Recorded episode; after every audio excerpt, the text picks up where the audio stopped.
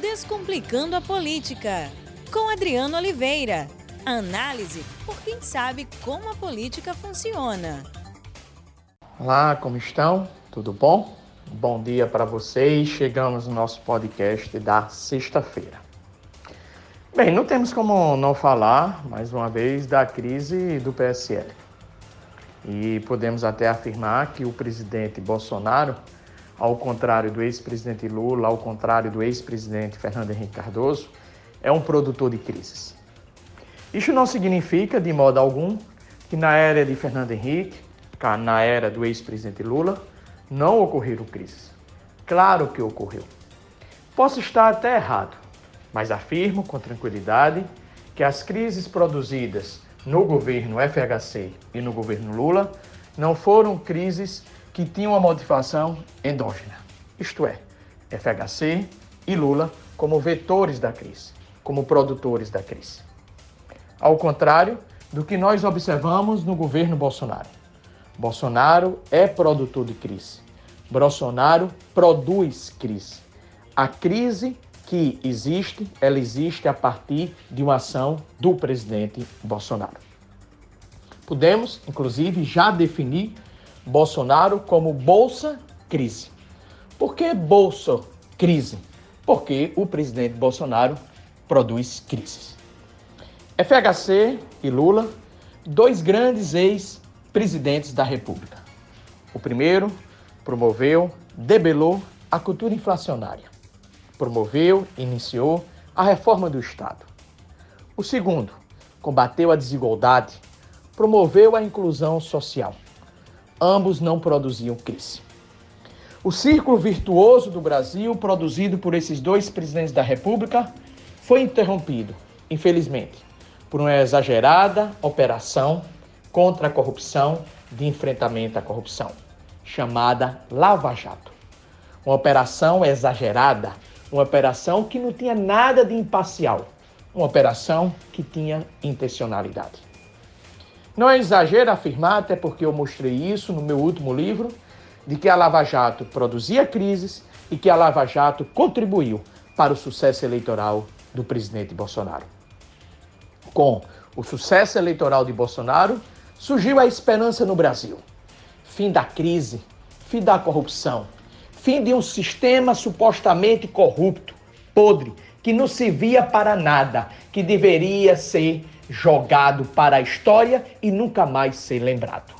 Ou quando assim fosse, seria lembrado como um sistema corrupto, como uma era corrupta, como uma era que não contribuiu para o Brasil. Bolsonaro assume. Expectativa positiva? Por que não? Afinal, ele foi eleito. Afinal, ele é o presidente da República num sistema democrático. Afinal, ele tem bons ministros. Mas ninguém sabia, ninguém esperava como o presidente Bolsonaro iria conduzir o país. Ninguém esperava que o presidente Bolsonaro ia conduzir o país com o patrimonialismo e com o familismo, familismo moral. Alguém me dirá, mas a esquerda, professor Adriano, foi patrimonialista. Foi. A esquerda brasileira, em alguns momentos, foi patrimonialista no âmbito da economia. Não discordo disso. Mas a esquerda brasileira, ela não foi patrimonialista no âmbito da família, no âmbito do familismo. E essa é a principal característica do presidente Bolsonaro. Um presidente patrimonialista com familismo. Um presidente que trouxe os seus filhos para o exercício do poder. Um presidente que aparentemente não sabe fazer política, porque não sabe ceder espaço, não sabe cooperar, não sabe dialogar. Mas um presidente que, por outro lado, sabe fazer política quando elogia policiais militares, quando propõe uma nova previdência para os militares, quando reestrutura a carreira do, das Forças Armadas brasileiras, das Forças Armadas do Brasil, e quando, para proteger seus filhos, tenta interferir nas ações de instituições como a Polícia Federal e Receita Federal. Ora, como é que o presidente não sabe fazer política? Sabe fazer, mas sabe fazer quando lhe interessa. Porém, há uma questão fundamental. O presidente não sabe avaliar as consequências dos seus atos. Ele não sabe ceder no instante 1 para obter dividendos no instante 2, no instante 3. Ele não sabe cooperar. Ele não sabe destruir poder. Ele não sabe entregar também uma parte do poder. Ele exerce e faz política de modo egoísta, onde quem só importa é ele e o pior, os seus filhos.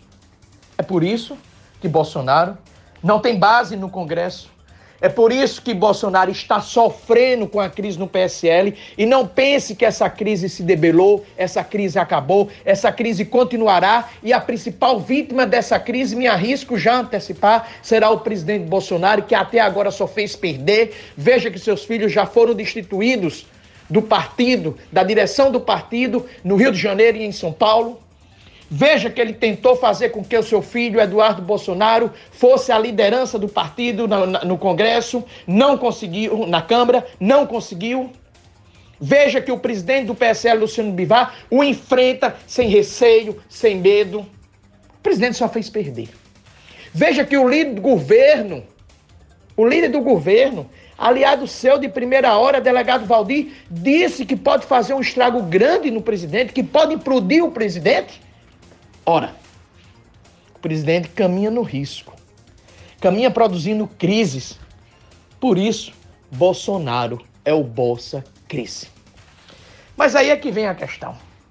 Se o presidente Bolsonaro colocasse em crise, colocasse em risco apenas o seu mandato, tudo bem, siga, siga presidente, vá em frente.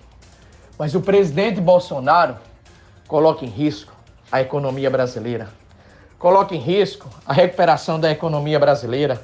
Coloca em risco a diminuição da, da desigualdade social. Coloca em risco o aumento da empregabilidade, do emprego.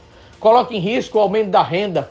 Coloca em risco a aprovação de uma reforma tão importante como as reformas da Previdência e tributária. Coloca em risco as instituições. Ora, presidente, até quando o senhor não saberá fazer política, ou melhor, até quando o senhor só fará política quando lhe interessar? Até quando o senhor manterá os seus filhos perto do poder? Até quando o senhor não saberá distribuir poder, ceder, cooperar, dialogar? E mais importante, até quando, presidente Bolsonaro? O senhor não saberá, o senhor exercerá melhor, o senhor exercerá o poder com os seus filhos. Será que você ainda não descobriu que não é compatível com o exercício do poder dar espaço para os seus filhos exercer o poder em companhia deles? Um grande abraço, colegas. Um bom final de semana e aproveitem. Descomplicando a política com Adriano Oliveira. Análise por quem sabe como a política funciona.